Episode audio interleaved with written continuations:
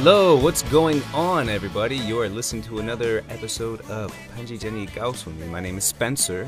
Hey, what's up？大家好，我是 Jenny。那今天呢，我们就要跟大家说说英语里面除了 Hi、Hello，你还有很多可以 打招呼的方式。嗯，就像我和 Spencer 刚刚跟大家示范的那样，对不对？嗯，That's right. 嗯，那这些打招呼呢，英语里面我们可以叫做 greetings。 Yeah, exactly. Greetings. 啊，when you greet someone，呃，那其实到了美国啊，或者在中国跟外国人聊天，你就会发现，they don't necessarily say hi, hello, how are you all the time。 Yeah, no. Um, it's.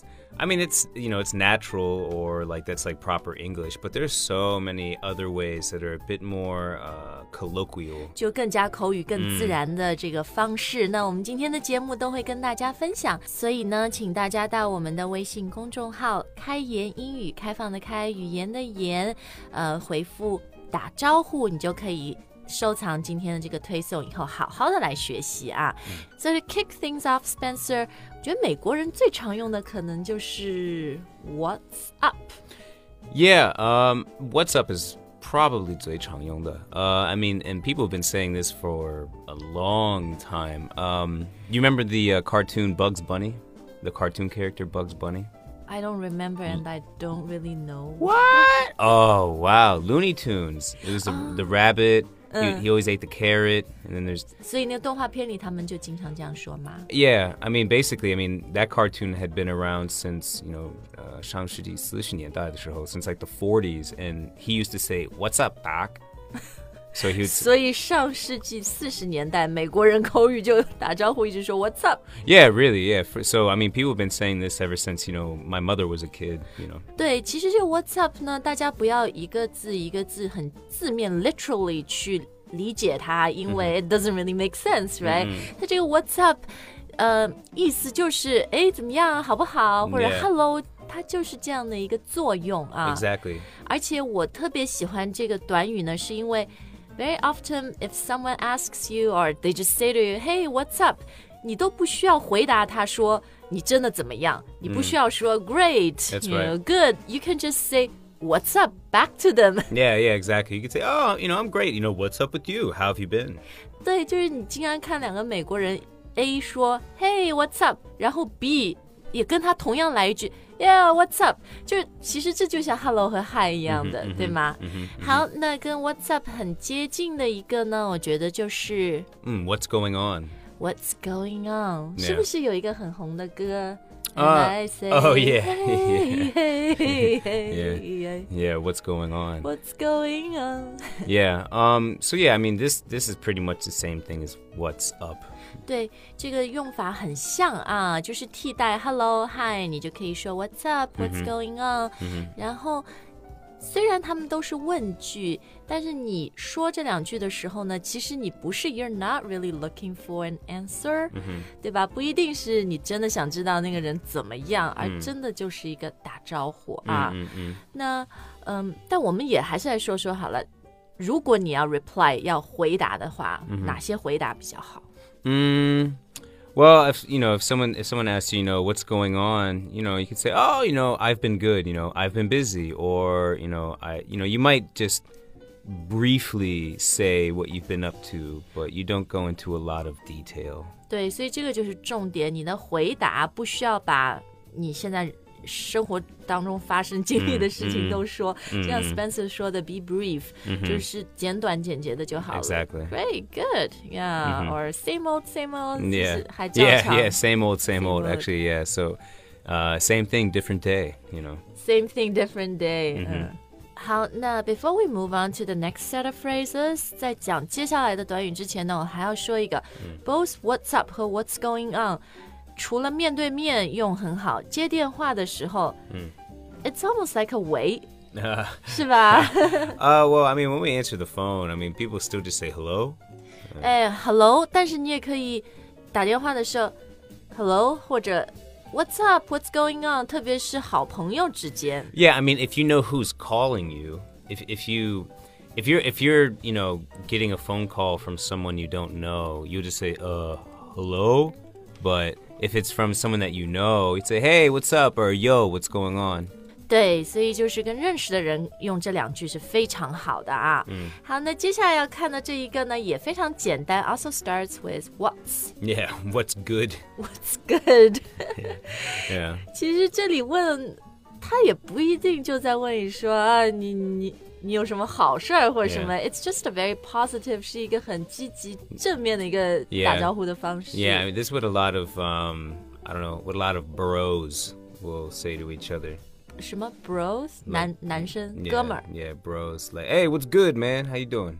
啊，你刚 Yeah. 那个 so New York 对吧 Yeah, well, yeah. So, I mean, a lot of this um, might also kind of depend on where you are uh, in America. You know, someone might, some people might say something more often. Uh, so, for example, like, what's good? Yeah, you might hear this more often in like urban places like New York or even my hometown, DC. 就比较城市大城市，大家会嗯这样打招呼。呃，What's good？还有 What's new？我觉 Yeah, 得 what's new? 对吧？这个我也常听到的啊。好，那接下来，因为你刚刚说了 How are you doing？、 这也是很好用的一个、 hmm Along with what's new is, um, you could say, you know, what have you been up to? 啊。What have you been up to？就是你最近怎么样？或者 What have you been up to lately？、这些 lately 就是最近，对吧？都可以啊。好，我们看过很多用 What's 开头的打招呼以后呢，我们接下来看一组用 How Oh, 开 like, 头的。 like, how's it going? 对，How's it going？ How have you been? 对。 Yeah, but but usually, um, you know, like for example, 如果你一看到一个人，你就 不会就说 How's it going? You might say Hey, how's it going? Or Hello, how's it going? 对 or 对对，就是跟那个 What's up，、其实 What's up 啊，经经常前面也会有 Hey Hi What's up， yeah, so like you don't, yeah, you wouldn't, you know, 直接说 How's it going? Or How have you been? It's you, you usually have to have some sort of 先开始。 yeah greeting before you know so like a yo or like a hey or a hello or whatever 有一个这个很短小的一个词啊，然后 Exactly. 接下来你就可以跟这些，嗯，我觉得 How is it going？很多女孩会说、i feel it's or it's very gender neutral，其实男女都通用啦。 hey how's it going yeah i guess so 对吧？就是我，我感觉我跟女孩子经常，Hey, how's it going? or 嗯、How are things? Mm-mm. yeah i think i think you're right 对吧？How are things 也是很常用的。然后我觉得 How are things 就是男女用的都很多。嗯 and then another very similar one uh, starting with how would be like how's life 哦，这样也可以啊。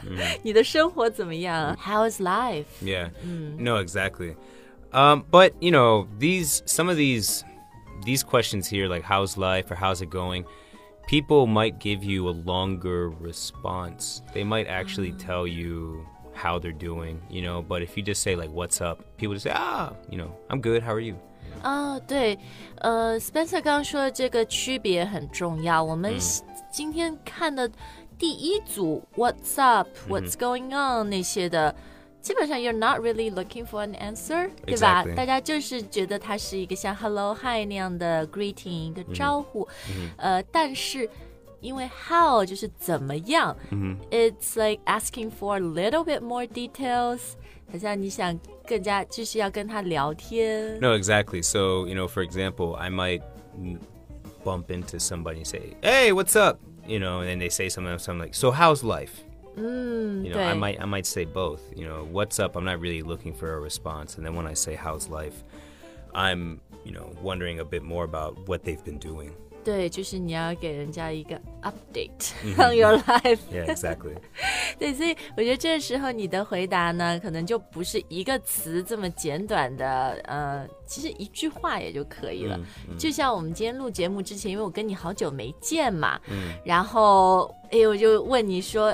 啊、h o w have you been？呃、呃 h o w are things？这个也可以这样 Yeah, 问 how are 对不对 things？ ？How are things？然后 Yeah. Spencer 给我的回答就是， eh, iban ban 哎，用英文啦！你不是告诉我你到澳大利亚旅游的嘛？ yeah yeah well, you know i say i like you know life's had its ups and downs 哦，对，这是你刚刚跟我说的。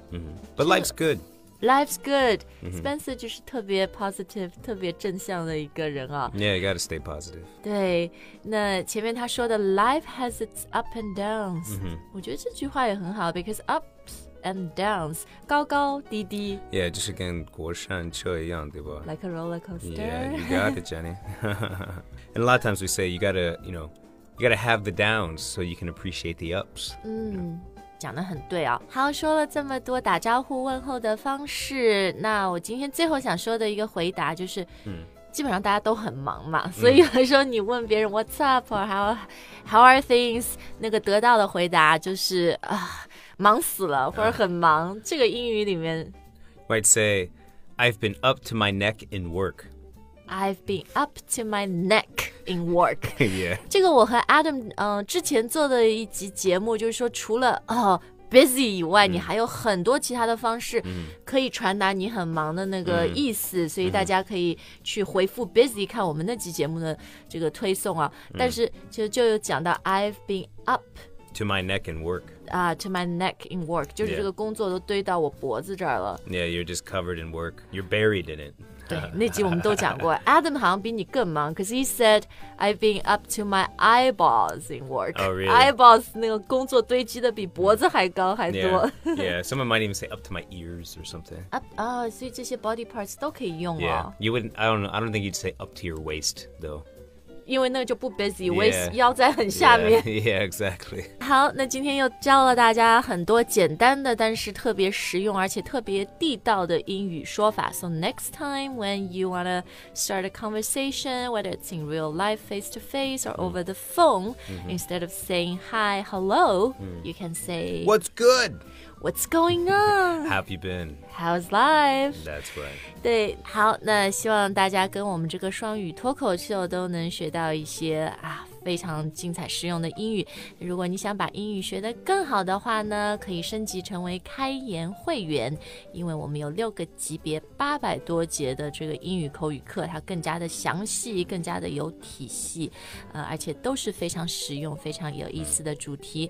我们今天呢，最后就送大家一段我们最近的会员课程，可以体验一下。听了以后，如果你喜欢呢，大家也可以到我们的微信公众号，在菜单里面直接升级，学习一年只要六百二十九元。OK，take、care, guys. We'll see you next time. 再见。下次再见。 Hello and welcome back to Open Language. I'm Diana. And I'm Adam. So we'd like to welcome you back to the real world again.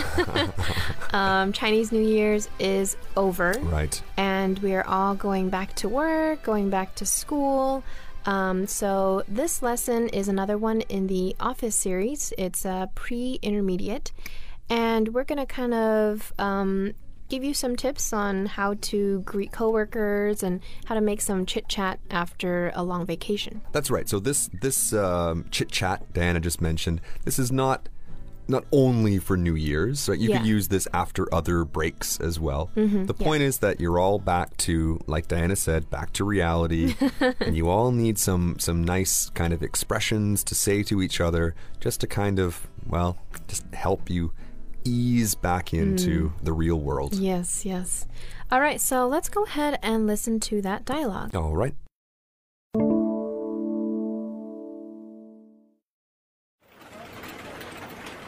Hey, Brad. Happy New Year. Thanks, Zach. Happy New Year to you too. Did you have a nice break? Yes, I did. I went home to see my family and friends. Ate way too much. But I suppose that's what the new year is all about. Ha! Of course. What about yourself? How was your holiday? Well, like you, I got to spend some quality time with my family, caught up with some old friends I hadn't seen in a while. In general, it was a nice, low stress holiday. That sounds nice. Work was crazy before the new year. I'm glad we all managed to get some well deserved rest. Morning, guys. Happy New Year. Morning, Karen. Zach and I were just talking about our holidays. You went to Bali, right? I saw all those nice photos on your WeChat moments. Yes, Bali was great, but I kind of wish I had gone at a different time. You know, my wife and I are thinking about going there for our anniversary. I should get some travel tips from you. My first piece of advice don't go during Chinese New Year. Apart from the crowd, it was an amazing trip.